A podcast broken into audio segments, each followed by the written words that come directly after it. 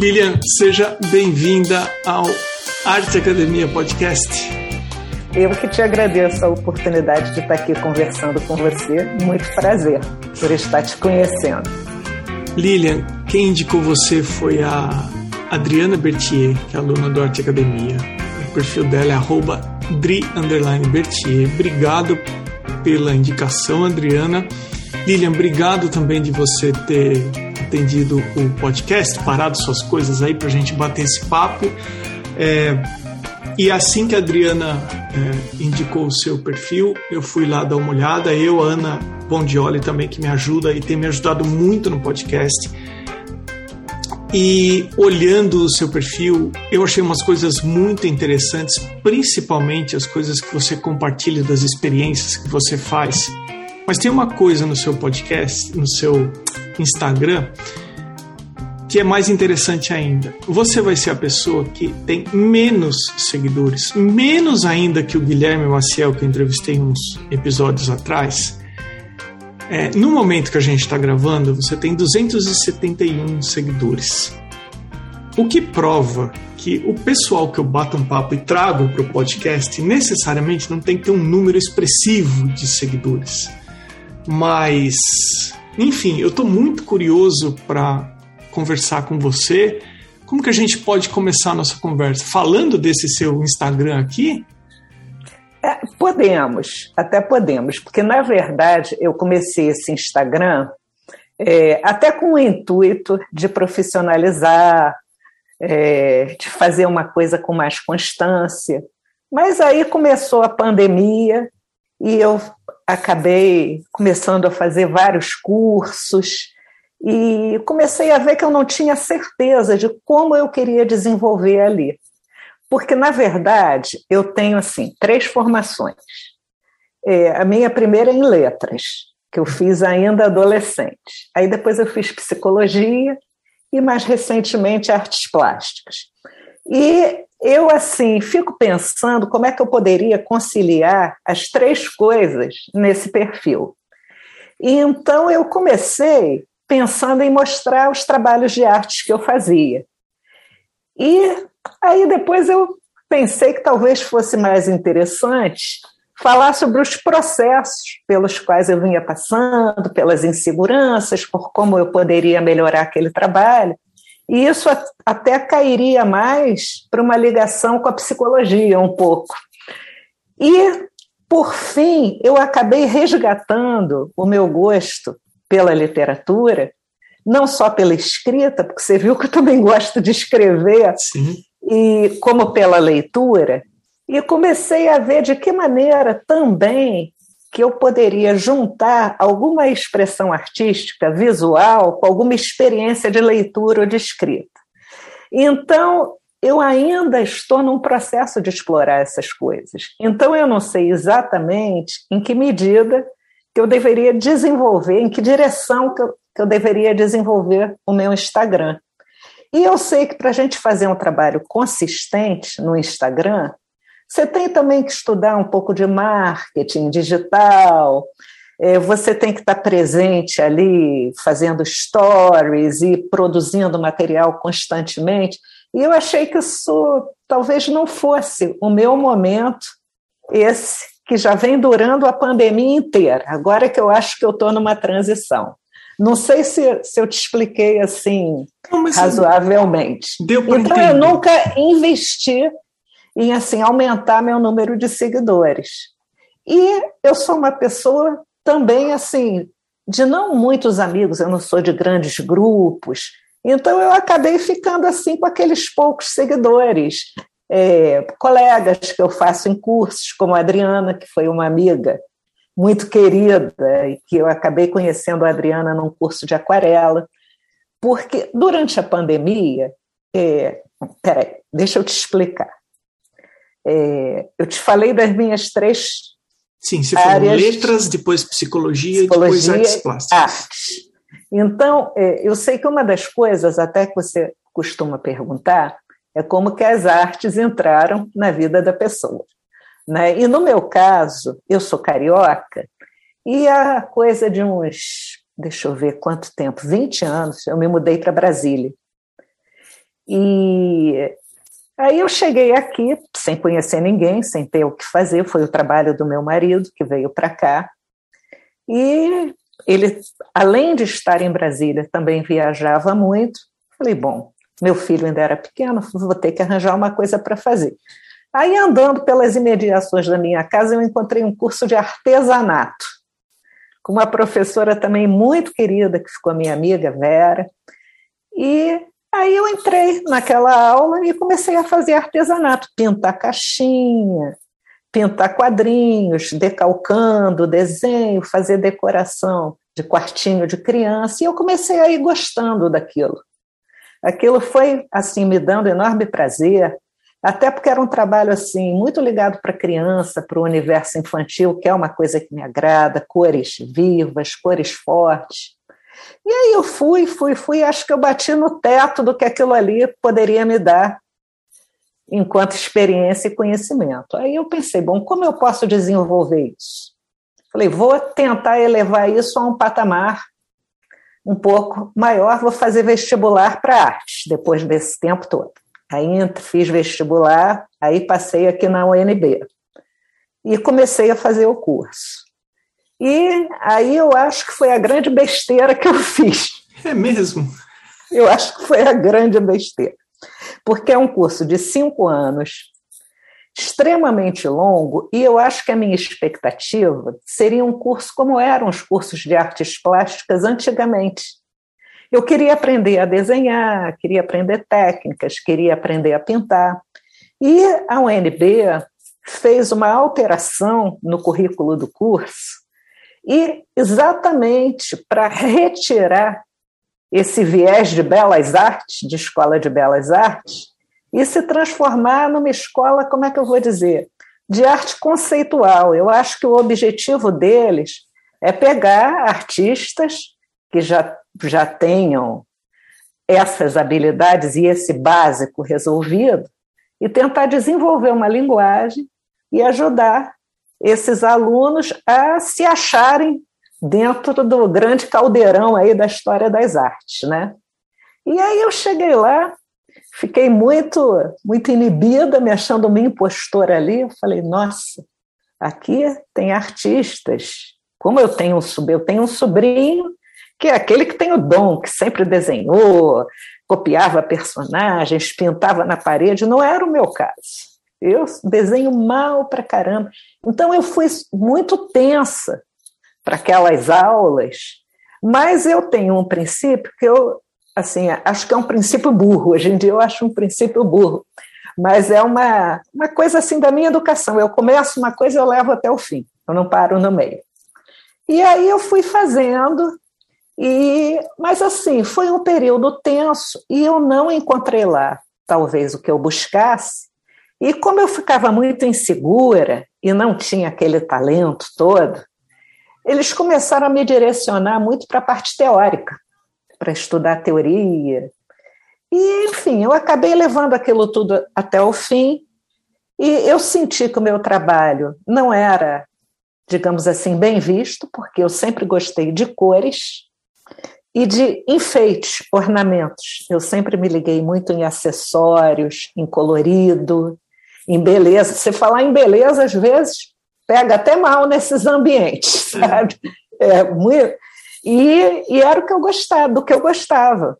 Então eu tentei até desenvolver todo o meu trabalho teórico lá na faculdade para o estudo de como hoje em dia, né, na arte moderna, o acessório que eu gostava, o enfeite, o ornamento, perdeu aquele lugarzinho de acessório e virou a estrutura das obras de arte visual. Né? Se você pegar Beatriz Bilhazes e outros, quer dizer, aquilo ali é um jogo de cores, formas. O ornamento não está ali para ser um, um enfeitezinho, um detalhe, ele está ali como estrutura mesmo da obra. E aí eu falei, bom, isso daí me interessa, porque o que eu gostava de fazer era exatamente isso, pegar um padrão e ficar repetindo, pegar uma forma, botar uma outra e ver como é que aquele colorido podia se espalhar, jogar uma cor ali, outra ali.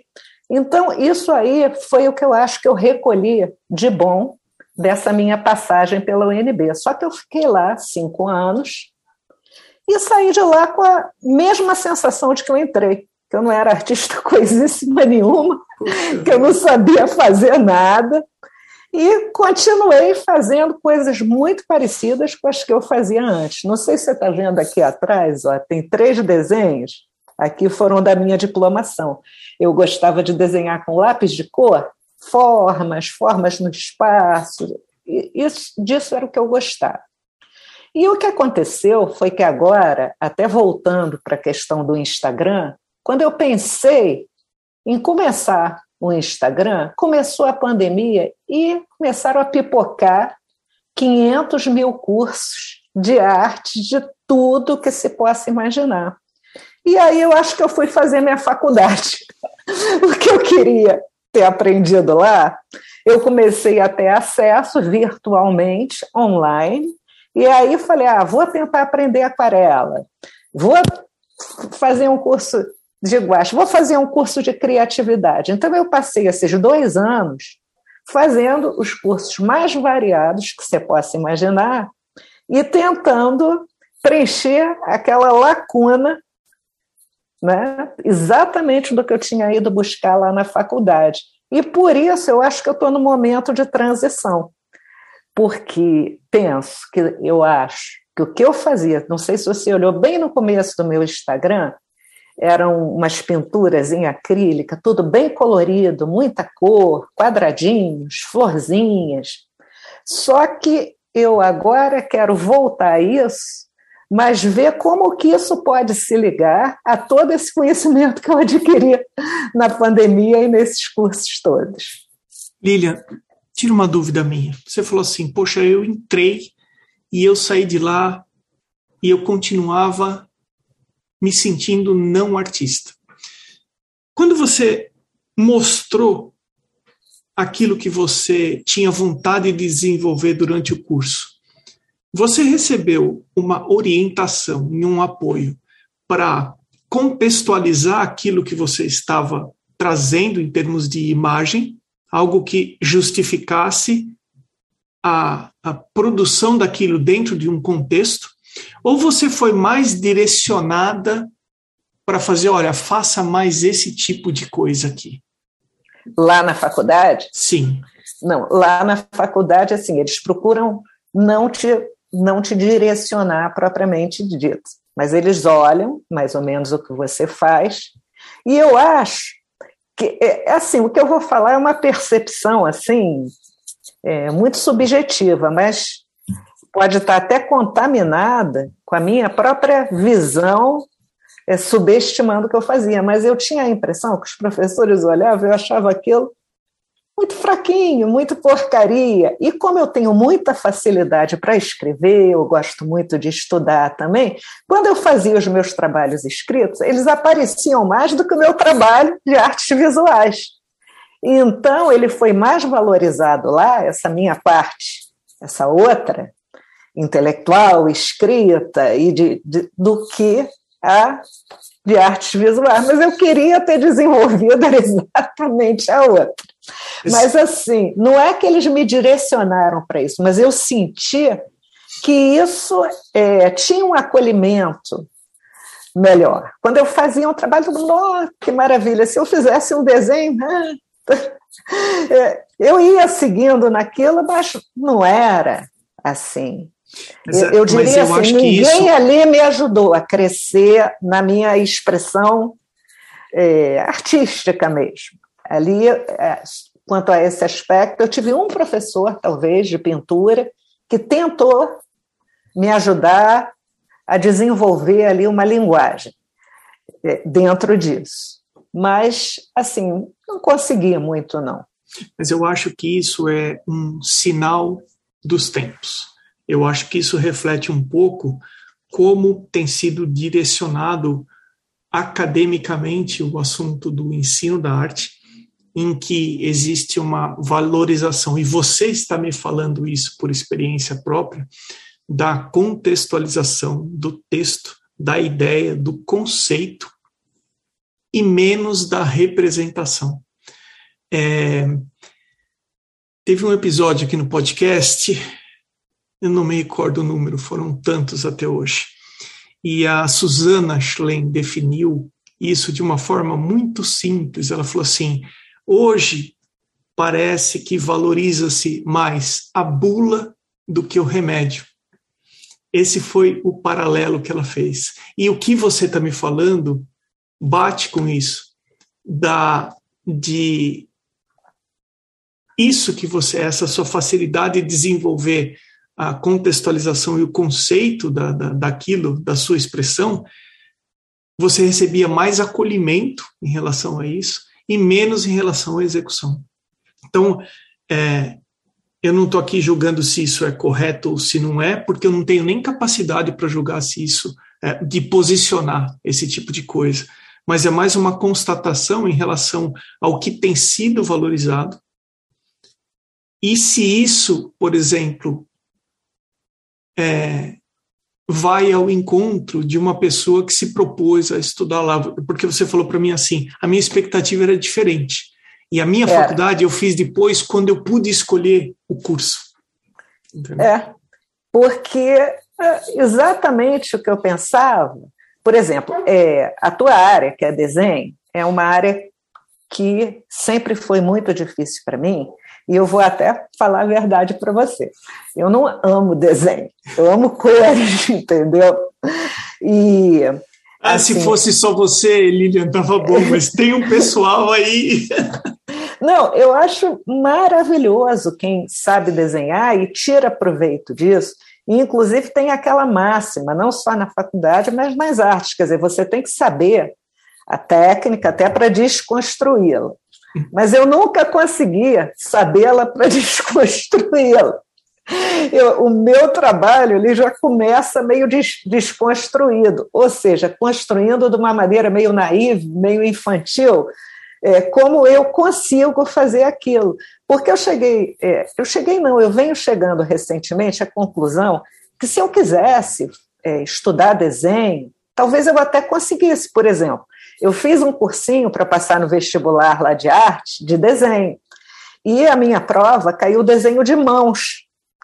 E eu consegui desenhar as mãos, não, talvez não tenha sido o melhor desenho de mãos, mas não é uma coisa que me dê prazer, não é aquilo que eu diga. Poxa, eu seria feliz se eu conseguisse desenhar uma mão perfeita. Não é. Talvez eu fosse feliz se eu conseguisse desenhar uma mão toda decorada de florzinha, ou, ou uma mão segurando um balão colorido, decorado, mas não é a minha praia, realmente. E Mas essas coisas eu só venho conseguindo ter clareza sobre elas de, de uns dois anos para cá, na medida em que eu vou experimentando, por exemplo, Exato. a aquarela. A aquarela eu acho que também não é muito a minha praia, tal como ela é ensinada. Porque do jeito que ela é ensinada, ela tem que sair de um desenho muito bom para ela ficar boa. E não é? Não é isso? Ela demanda né, aquela, aquela qualidade de desenho que eu não tenho. Mas eu falei, pô, eu tenho que descobrir qual é a minha aquarela, a aquarela que me agrada e que eu posso juntar, de repente, com uma canetinha, com lápis aquarelável, com alguma outra coisa. Então, assim, mas foi graças a essa abertura via internet que eu, assim, eu, isso que você falou é verdade. Eu acho que o ensino está mudando, a maneira da gente aprender está mudando.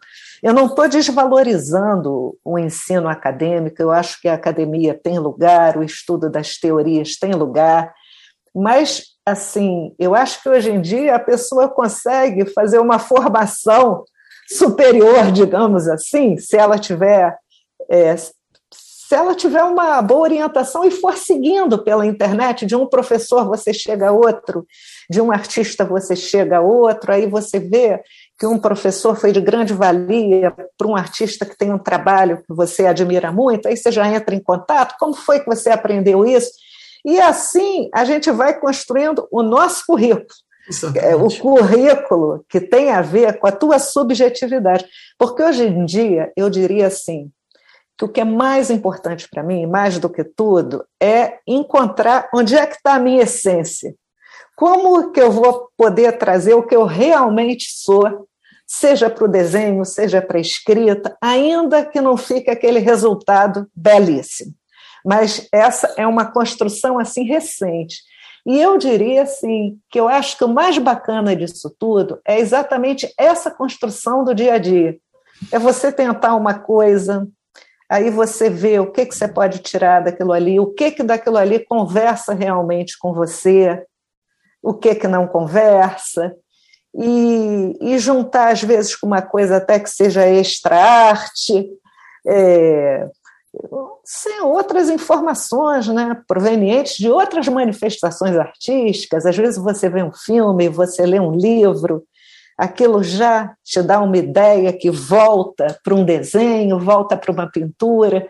E então eu acho que esse processo de desenvolvimento é assim, se eu for espremer tudo, é hoje em dia o que eu acho mais importante.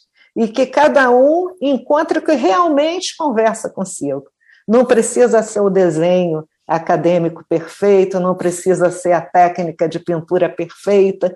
Eu acho que precisa ser aquilo onde você mostra, assim, como você está sentindo alguma coisa, como alguma coisa está repercutindo em você, né? Então, Acho que isso. Não, eu é acho muito, muito interessante, porque não precisa ser um desenho perfeito, uma pintura perfeita, se a pessoa experimentar o suficiente e chegar à conclusão que aquela não é a linguagem para ela. Porque quando a gente busca uma identidade na nossa expressão, existe um, um, uma armadilhazinha que algumas pessoas às vezes caem, que é, ao invés de procurar olhando para dentro, ela tenta adaptar as imagens dela a um padrão, a uma linguagem visual. Demora para desenvolver aquele processo e ela não se conscientiza que, na verdade, não é, ela não tem problema com o aprendizado de determinada linha, e sim que aquilo não condiz com a forma dela se expressar. Então, o que você está falando para mim e o que eu achei muito legal no seu Instagram é que você coloca as suas experimentações e o que você está falando para mim é assim, ó, oh, Emerson, eu tenho consciência que um desenho primoroso, tecnicamente irrepreensível, não é exatamente aquilo que condiz com a minha essência. Mas tem gente que não faz essa pergunta e acha que precisa buscar esse tipo de coisa. Como tem pessoas que fazem essa pergunta e se conscientizam, sim, eu gostaria de desenvolver tecnicamente os fundamentos do desenho, né, já que a gente está falando de desenho, para depois, eventualmente, amadurecer e desconstruir, se for o caso. Então, existe quem parte buscando um estilo sem se preocupar né, uma identidade visual sem se preocupar se aquilo exatamente condiz com ela, e tem pessoas como você que está falando para mim assim: olha, eu tenho olhado e tenho investigado aqui dentro e eu já tenho algumas coisas claras em relação ao que tem mais a ver comigo. É. E, inclusive, dentre esses vários cursos que eu fiz na pandemia, eu fiz alguns que eu, assim me ajudaram muito, com uma professora australiana muito conhecida aí, a Tracy, Ver, Verdugo, ela é, digamos assim, que é uma professora global, digamos assim. E, mas ela é, criou um tal de método intuitivo e me ajudou muito, que é você criar usando o que você tem. De repente pode ser um lenço de papel desse aqui, mas procurando trazer é, é, contrastes, explorar, explorar contrastes, é, trazer papel rasgado, trazer caneta, trazer o que for. E, e assim, eu falei, nossa, eu acho que era isso que eu buscava de uma certa maneira. Essa liberdade, porque a impressão que eu tenho é que quando eu fui para a faculdade de artes, ou até eu, talvez seja uma pessoa um pouco rígida, que eu queria meio que alguém me dissesse: olha, você faz assim, assim, assim, que você vai achar teu caminho. Olha, você vai por ali, por ali, que você vai achar seu caminho. E essa professora, ela assim, ela não dá um caminho, ela mostra como ela experimenta, experimenta e estimula você a experimentar também. E isso me deu uma sensação de liberdade tão boa, tão gostosa, que eu falei, eu acho que é por aí. Porque hoje em dia, assim, não tem sentido para mim, nessa altura da minha vida, eu ir fazer uma coisa que seja para eu sofrer, para eu ficar tensa. oh, eu não consigo fazer isso. Então eu ando em busca do, é, dos processos que transcorram de uma maneira mais leve, sem essa carga tão pesada né, é, do fazer certo, de atender a, ou a uma expectativa acadêmica, ou uma expectativa, seja lá, de quem for. Então, eu acho assim, que nesse, nesse caminho mais ou menos é que eu estou. E com ela eu também fui descobrindo materiais. Lamentavelmente, eu acho que um problema que a gente tem ainda muito aqui no Brasil é que a gente não tem acesso a muitos materiais é, bons por exemplo, essa é uma professora estrangeira.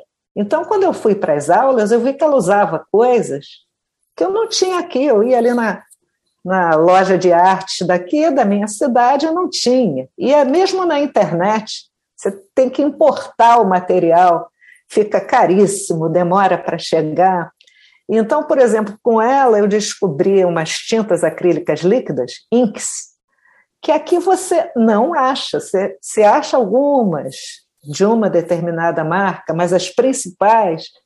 Então, assim, fui descobrindo outros materiais que facilitaram muito, porque, é, como é que eu vou dizer? Às vezes tem um material que casa bem com aquilo que você quer expressar e que você quer desenvolver. E eu desconhecia, até porque esses materiais não vendem aqui.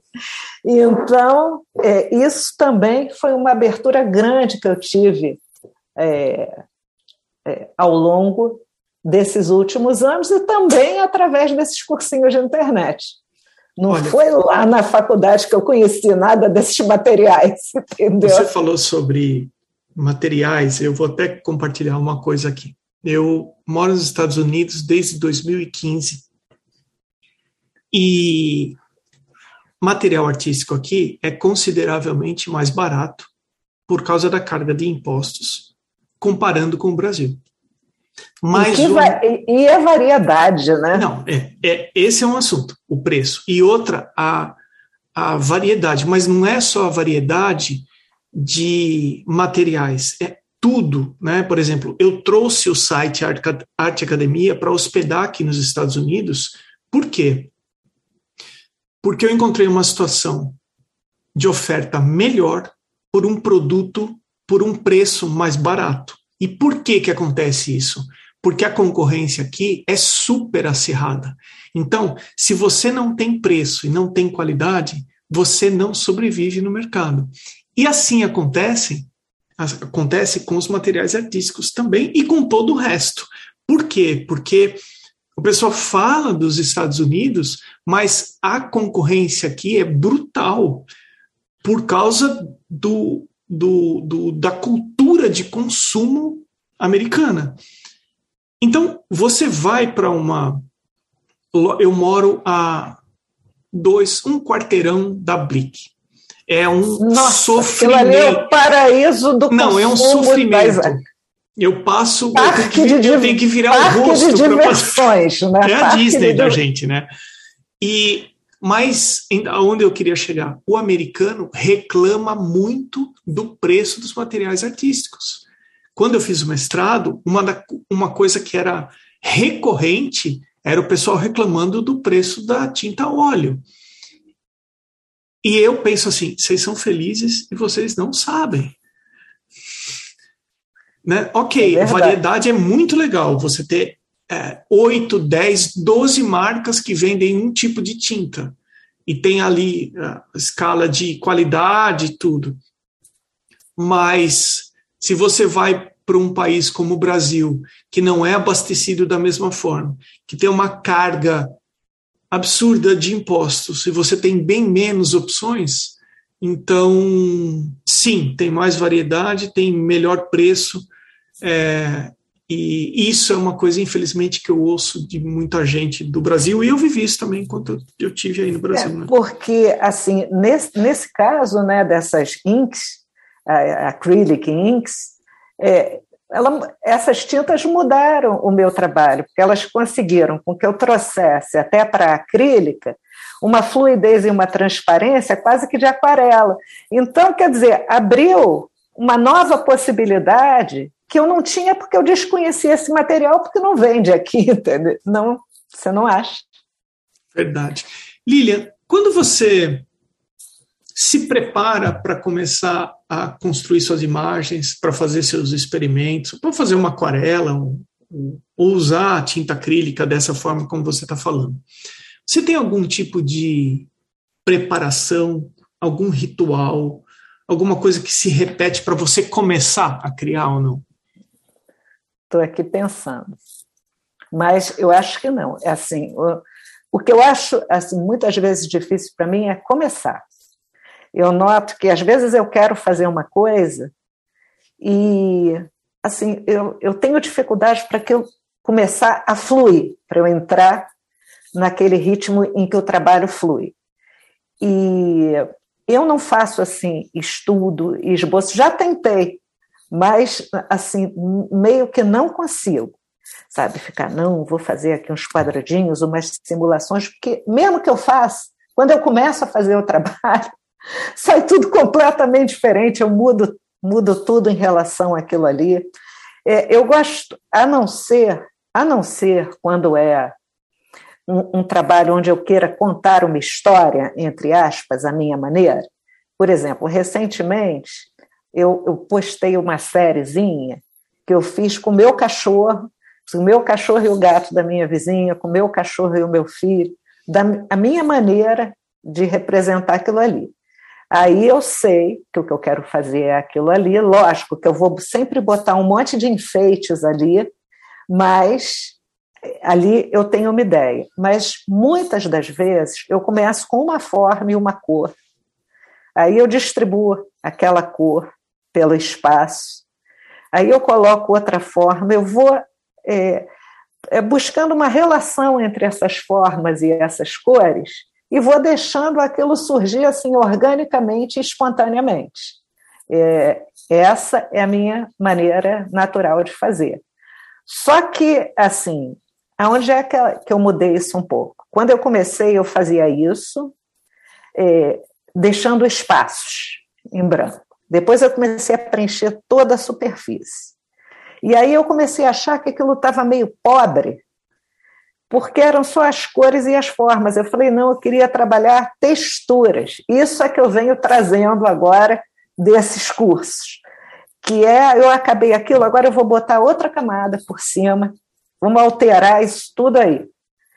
Aí, para ir criando uma história, não só a história que eu quero contar, mas uma história é, daquela representação pictórica, a história dela mesmo, uma camada por cima da outra, um papelzinho colado em cima do outro. E eu fiz um exercício muito interessante, que eu peguei um mês, uma tela, e todos os dias eu me propunha fazer uma mudança nela. E esse é um exercício muito interessante, porque às vezes você chega a um resultado legal e dá a maior pena de mexer naquilo ali, mas a proposta do exercício era exatamente, mesmo que você estivesse achando aquilo lindo, divino e maravilhoso, transformar aquilo em alguma outra coisa. E foram 30 dias, e eu achei muito interessante que essa superfície que está prensada ali, debaixo daquele monte de camada de tinta, de colagem, de caneta, quer dizer, é a história desses 30 dias e de como é, a gente sempre pode fazer transformações, né? Aí a questão é que horas parar, quando isso está bom de transformação. Então, é, nem sei, eu me perdi aí do que Não, não, mas é um, exercício, é um exercício bem legal, porque imagina o seguinte, imagina que você chegou num, numa, numa solução esteticamente agradável para você, que você falou, ó, legal, o exercício de hoje me trouxe até aqui e eu gostei. E aí você faz uma nova intervenção, você põe uma outra camada, você sobrepõe alguns elementos e você não gosta daquele resultado final. Aí o exercício vem no seguinte: tá bom, o que, que eu tenho que fazer para recuperar algo que me deu um conforto visual? O que, que eu vou. Como é que eu vou retrabalhar isso? E aí, retrabalha-se mais um dia, e assim vai sucessivamente. É um exercício em que você. É, é, é um exercício muito legal. Eu acho que essa foi uma maneira que eu encontrei de evoluir aquele estágio zero da onde eu saí lá da faculdade. Então, eu mais ou menos, a minha temática, digamos assim, não mudou tanto. Aonde eu estou procurando progredir é em como que eu exploro a superfície, as texturas, para não ficar só aquela cor lisa, espalhada e justaposta. Então, eu acho que eu, assim, é onde eu estou conseguindo evoluir em relação àquele ponto zero lá antes Bacana. da pandemia. Lilian, eu, a gente está chegando no final do nosso bate-papo agradabilíssimo. É, indicações da Adriana sempre são assim excelentes. Eu uh, vou deixar você à vontade. Eu, eu vou falar o pessoal que apoia o podcast, mas eu vou deixar você à vontade para comentar alguma coisa que de repente a gente não falou e você gostaria de deixar gravado aqui no seu episódio. É, esses são os perfis que no dia que a gente está gravando o episódio apoiam o Arte Academia Podcast. Arroba Arte Gravura, Amanda Underline Novas Underline Arts, Beatriz Underline Lima Underline Arts, Sibeli Monteiro.arte, Duarte Underline Vaz Underline, Elane Underline Arte Underline Drawings, Desenho.designio, Ilustrartes Desenho e Criação, Inmiga Underline Desenha, Maridelmonte.arte, Mário Sérgio.freitas, My Underline Paintings, Mônica Mendes Artista, Missoto.arte, Oswaldo Underline Soares Underline Arte, Sérgio Underline Fuentes Underline Ilustra e Vinícius Mendes Arte. Lilian, alguma coisa que a gente não conversou que você acha que é legal deixar gravado aqui? Ó, inicialmente eu, eu queria te agradecer a oportunidade né, de vir aqui falar das minhas experimentações aí no campo das artes, né? E eu estava assim bastante envergonhada e acabou que sendo um, sendo um papo legal e assim bem fiel aos meus processos. Então eu acho assim é, que o que eu acho mais talvez relevante assim disso tudo é, de, é mesmo dizer para as pessoas o quanto que está disponível na internet de material de formação em artes, né? que ela, cada pessoa pode construir a sua própria formação, buscando seus próprios conhecimentos, de acordo com a sua própria essência, buscando o que conversa com a sua natureza. Eu acho que, no fim das contas, esse é o principal, né? E não querendo desfazer, lógico, da formação acadêmica. Eu nem poderia me desfazer disso, né? Eu busquei isso três vezes na minha vida, né? Mas eu acho assim que esses é, os caminhos de desenvolvimento nas artes eles são muito pessoais, né? E eu acho que o mais bacana é você fazer essa viagem para fora e para dentro ao mesmo tempo, né? E, e, e, buscando uma sintonia do dentro e do fora para poder direcionar né, o, o, o teu caminho de uma maneira que tenha realmente a tua cara, a tua fisionomia, né? Eu acho que talvez isso seja o que eu busco. E quem tiver. Eu penso que. Eu acho assim. Eu penso que se existe tanto, tantas opções além da formação acadêmica, é porque é uma lacuna, é, é um anseio que as pessoas têm que a academia, o ensino tradicional, não consegue é preencher. Então, se existe procura, se existe gente oferecendo cursos online, ou seja lá o formato que tiver o curso extra, além da faculdade, é porque ah, é um assunto que não se encontra, talvez, dentro das expectativas das pessoas que cursam os cursos superiores. É verdade. E, e tem mais uma coisa também. Sempre vai ter público para todo tipo de curso, para todo tipo de professor, para todo tipo de faculdade. Tem faculdades excelentes e dentro dessas faculdades você encontra bons professores e professores ruins. Dentro dos cursos que tem espalhados por aí, cursos livres, você encontra bons cursos, bons professores, você encontra professores e cursos também que não são bons. Eu acho que existe aluno, existe curso, existe conteúdo para os mais variados é, níveis. Isso. e, assim, é, quem, enfim, tiver nessa busca, a mesma que a minha, e quiser fazer contato lá, no, o meu único canal é o Instagram. Você sempre pergunta, é o Li, Li de Lilian, né? li.li.g6. E assim, eu acho que quem tiver nessa busca é sempre bem-vindo para trocar ideias, né? E quem sabe um dia eu consigo até ter um trabalho mais concreto, crescer meu, meu Instagram. Por enquanto eu estou assim, muito movida por isso de compartilhar ali essas experiências que eu estou tendo. Mas é você. Então vamos fechar o seu episódio com base no começo lá da nossa conversa. Muito legal isso de você falar que, na maneira que eu entendi aqui, né? Você não começou um Instagram por começar e foi colocando coisa sem nenhum critério. O que você falou para mim é o seguinte, ó, oh, Emerson, ok, eu quero fazer um Instagram, mas um Instagram que seja consistente o suficiente com aquilo é, que tem a ver é. comigo, e não só fazer um Instagram Exatamente. por fazer.